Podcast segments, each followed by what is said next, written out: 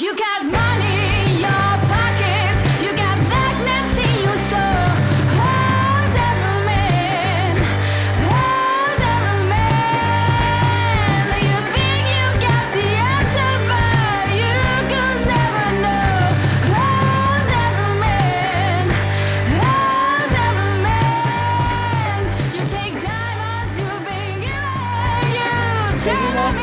Hemos parado un poquito para escuchar la canción que nos sirve de, de entradilla de en la sección que nos trae todos los jueves Lola Floyd, eh, Lola López, bajista del grupo Locurser, y estamos escuchando esta canción que nos encanta, que es vuestra. Sí, bueno, es, la hemos grabado nosotros, es una Sí. versión, pero bueno, le tenemos mucho cariño.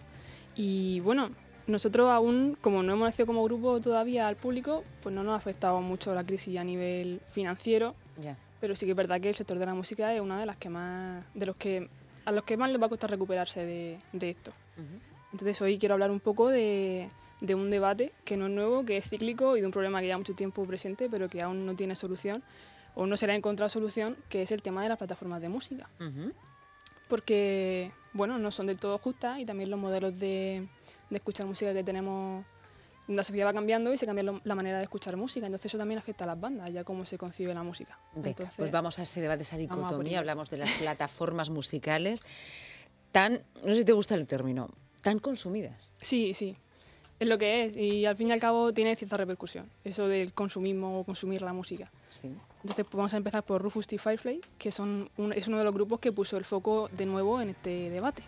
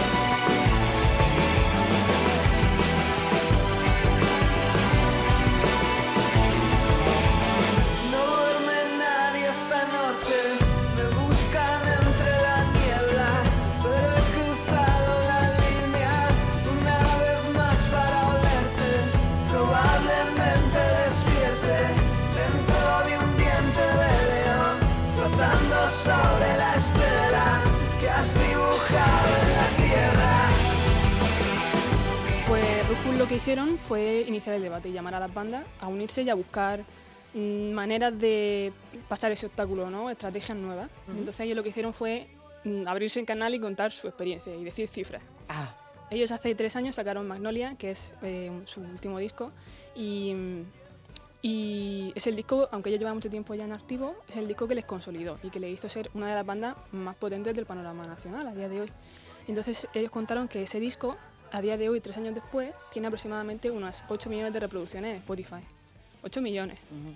En esos tres años, esos 8 millones se han traducido en 20.000 euros. De los cuales contaban que tras pasar por el filtro de la discográfica, ya. cada músico recibe 80 euros al mes. Por lo tanto, Y además ellos decían que era un grupo afortunado, ya. que tenían una- un buen contrato con la discográfica y recibían bastante de lo que debería ser. Entonces, pues... Muy escuchado, exitoso, eh, incluso, bueno, mm, valorado, pero a la hora de la 60 cuestión económica, eh, nada. Y tú piensas que una banda no es habitual que haga como mucho un disco por año. Suelen tardar un poco más. ¿Qué pasa? Que esos ingresos de la- de las plataformas que son tan pequeños se solían compensar con los Conciertos. conciertos. Mm. Y ahora, desde hace unos meses, y hasta no sabemos cuándo, eso no va a poder ser así. Entonces las bandas ahora mismo, y hasta no se sabe cuándo, subsisten con lo que reciben de las reproducciones, que son 80 euros al mes. y estamos hablando de una banda que tiene ya un nivel, que tiene varios discos a su espalda y, y más de 10 años de experiencia.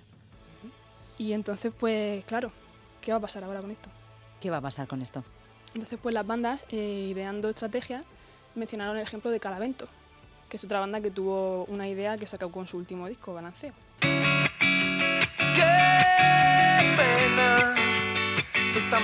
vas a venir y voy a tener que contártelo. Me jode che no puedas disfrutar esto que nos separa tanto. Molaría verte hoy. Ellos lo que hicieron con este disco fue eh, lo sacaron solamente en físico y en bueno y en venta online, Ujú. pero no lo subieron en plataforma hasta un mes después de que lo hubieran lanzado. Se aseguraron así algunas ventas. Claro, anima a la gente a comprarte el disco. Bueno, la gente no es de... Voy a esperarme un poco ahora a que lo cuelguen. Mm, yo creía que me iba a esperar y al final no me esperé. Es que eh, ahí tienes razón, porque a veces hablamos de la gente como si fuera algo separado de nosotros mismos y no, somos gente. Y todo el mundo no actúa igual, es decir, la gente no es homogénea. Además, ellos lo que hicieron fue poner un, un huevo de Pascua, que se llama, es decir, una canción extra en el disco que no salía en, el- en la lista de canciones y que no está en los discos online. Entonces, solamente para tener esa canción Claro. tienes que tener el disco físico. Ah, Son pequeños detalles que ya indican un trabajo y a la gente le llaman la atención. Y entonces, pues, eso también, Mixto, Hace ver un poco, una claro. técnica mixta. claro, Sí. se resistieron un poco a las plataformas, pero al final, bueno, lo subieron porque tienen sus beneficios. Pero eso hace ver un poco cómo cambió el, el- el modelo de escuchar música.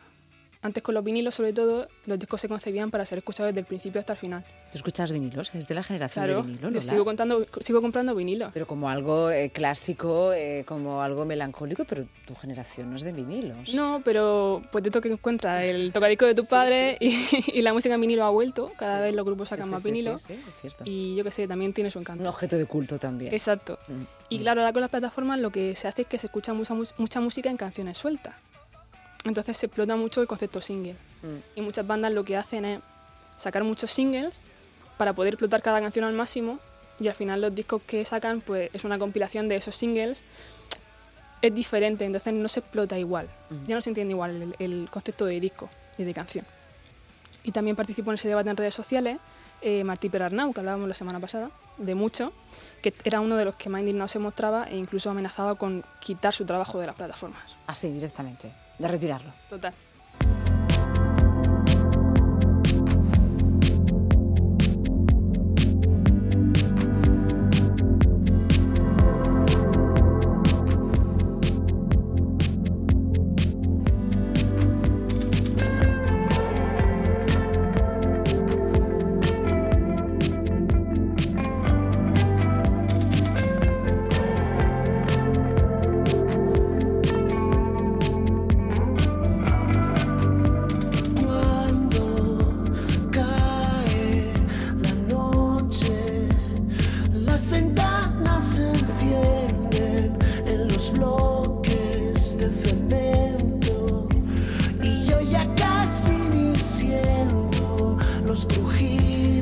Vez que hemos explicado ya de qué va el debate, cuáles son las bases, eh, vamos a hablar de las cifras. Ven, hablemos de cifras. Según datos de 2018, eh, Spotify pagaba a 0,22 céntimos la reproducción. Es decir, no 22 céntimos, 0,22. sino 0,22 céntimos Cada vez que alguien oye cada reproducción. Sí. Eso significa que para hacer un euro en Spotify necesitan más de 450 reproducciones. Uf. Bueno. Pero es que YouTube, que últimamente está explotando mucho su. está queriendo ser una plataforma de música más seria, em, paga aún menos. Paga 0,05 céntimos la reproducción.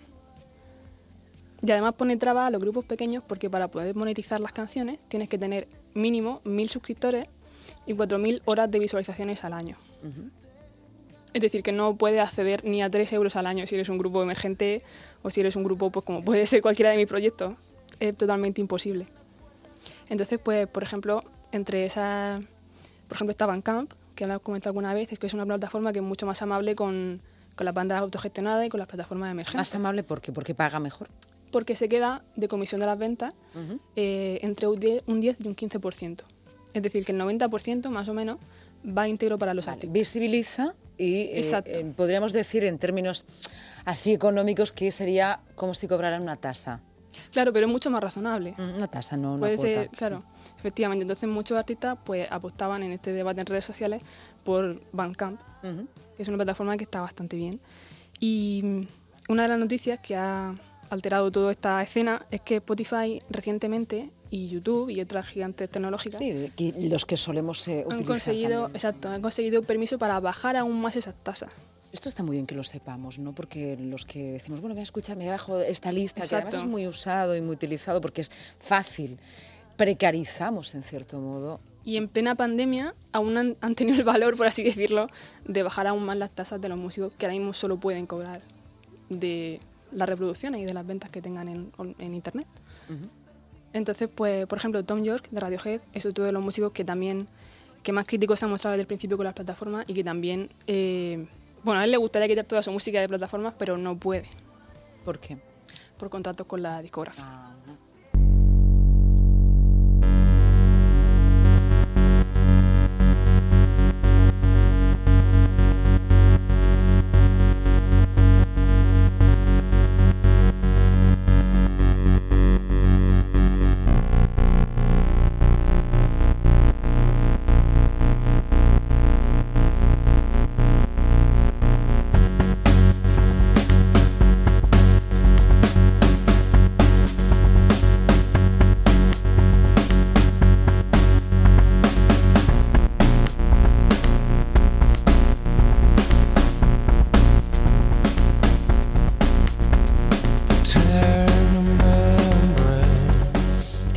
gusta mucho cómo empieza este tema y que se le nota perfectamente su hartazón de las plataformas. Está un poco quemado.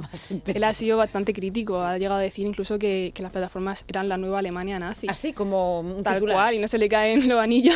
por ¿Las plataformas han reaccionado a ese, a ese titular, a ese calificativo? No, no. No, porque, bueno, hay cierto pique, porque ellos por presión de la discográfica han tenido que subir toda su discografía. De hecho, hasta hace unos años no estaba.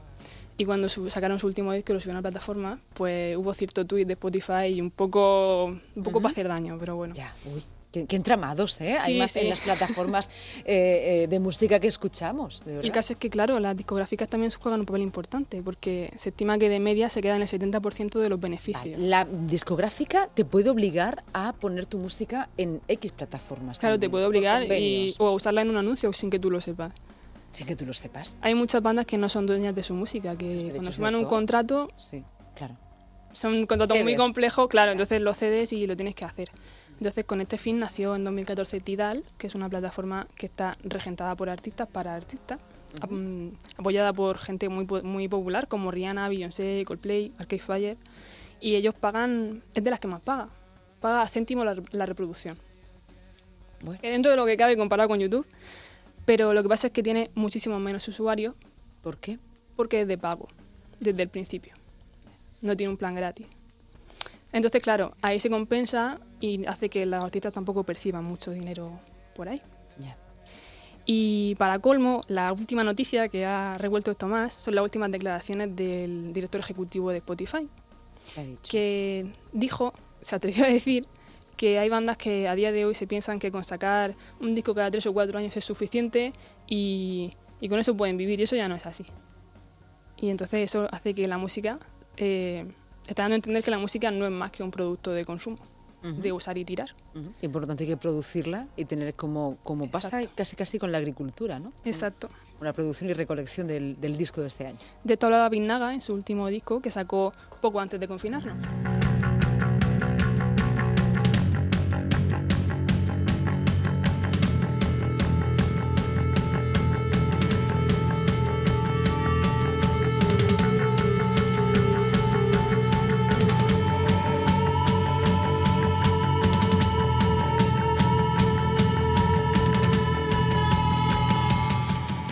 Pues eso, es entender la música como una producción en cadena. Y claro, el sector, los artistas se echaron las manos a la cabeza porque vale que, o sea, por supuesto la música es un trabajo y debe reconocerse y merece reconocimiento, pero también es un producto artístico y un producto cultural. Y debe ser entendido para que perdure en el tiempo. Y para que no haya que hacer un disco cada seis meses para poder vivir. Porque la calidad se mermaría muchísimo. Nos lleva un gran debate, lo seguiremos. El arte y la mercancía. Exacto. Gracias Lola por esta acogida y por este paseo por la música y algunos eh, intríngulis que no conocíamos, ¿no? Entre el mercado y el arte. Las La semana que viene más. Gracias.